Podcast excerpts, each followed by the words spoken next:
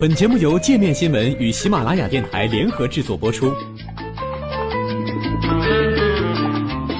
界面新闻五百位 CEO 推荐的原创商业头条，天下商业盛宴尽在界面新闻。更多商业资讯，请关注界面新闻 APP。泡菜立功了，韩国女性人均寿命将超九十岁。韩国泡菜又要火起来了吗？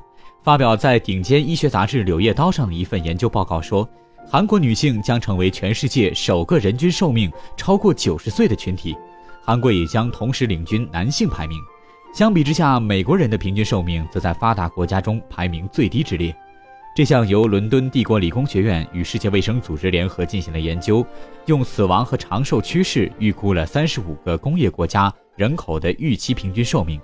过去曾有人预言九十岁是人类平均寿命的上限，但这项研究显示，突破这个大关的时点就在二零三零年。这份研究对韩国人的寿命预期显然较韩国国内更为乐观。按照韩国政策中心去年十一月份的一项报告。二零三零年，韩国女性人均预期寿命可达八十七点七岁；二零四零年达八十九点三岁；二零五零年提高到九十点七岁；二零六零年达到九十二点一岁。在女性预期寿命排名中，排在韩国之后的是法国、日本、西班牙和瑞士。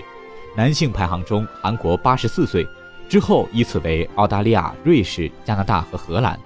纳入排名的国家中，垫底的是马其顿女性七十八岁。和塞尔维亚男性七十三岁，伦敦帝国理工学院全球环境健康教授马基德·伊扎提是研究报告的牵头人。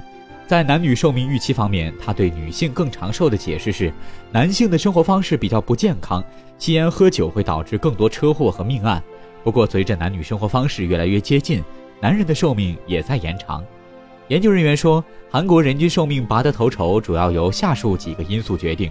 良好的儿童营养、低血压、低吸烟率、良好的就医条件和新医药科技等，韩国的成就还源自政府对全民医保的大举投资。伊扎提说，韩国做对了很多事，他们看起来更平等，他们的教育、营养等政策惠及大多数民众。到目前为止，韩国是全世界肥胖率最低的国家。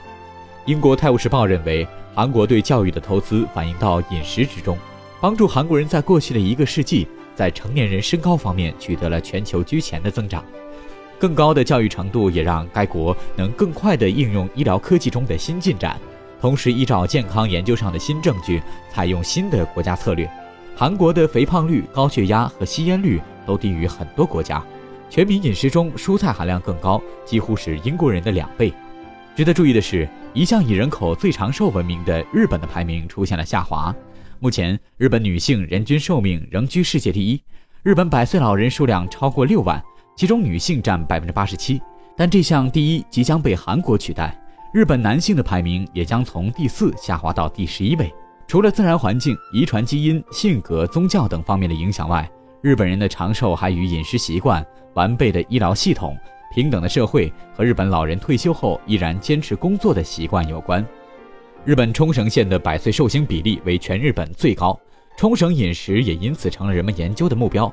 当地人喜欢吃米饭、豆腐、竹笋、海带、泡菜等，还特别爱喝绿茶。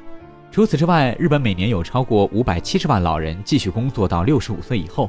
日本统计局数据显示，每五名老人中就有一位还在继续工作，比例为发达国家最高。退而不休的一大好处是在体力和脑力上保持活力。不与社会脱节，保持良好心态。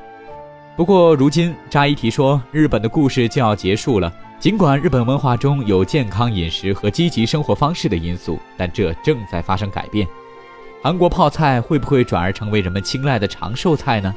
韩国汉城大学（现称首尔大学）此前一项针对韩国九十岁以上老人进行的调查显示，被调查者中有一半表示平时爱吃大酱汤。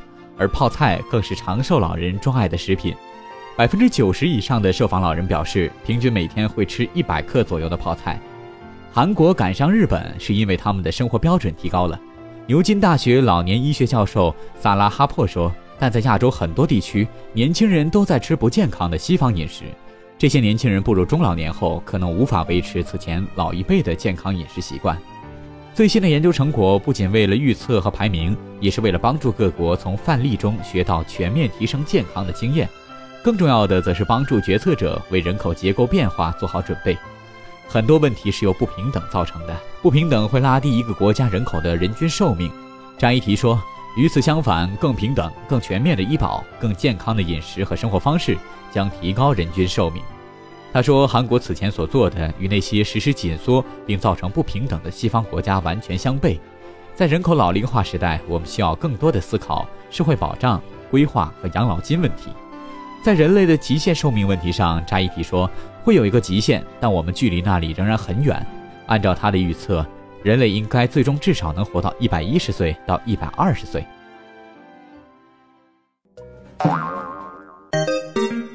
还想了解更多世界各地的商业趣闻，请关注“界面天下”频道微信公众号“最天下 The Very World”。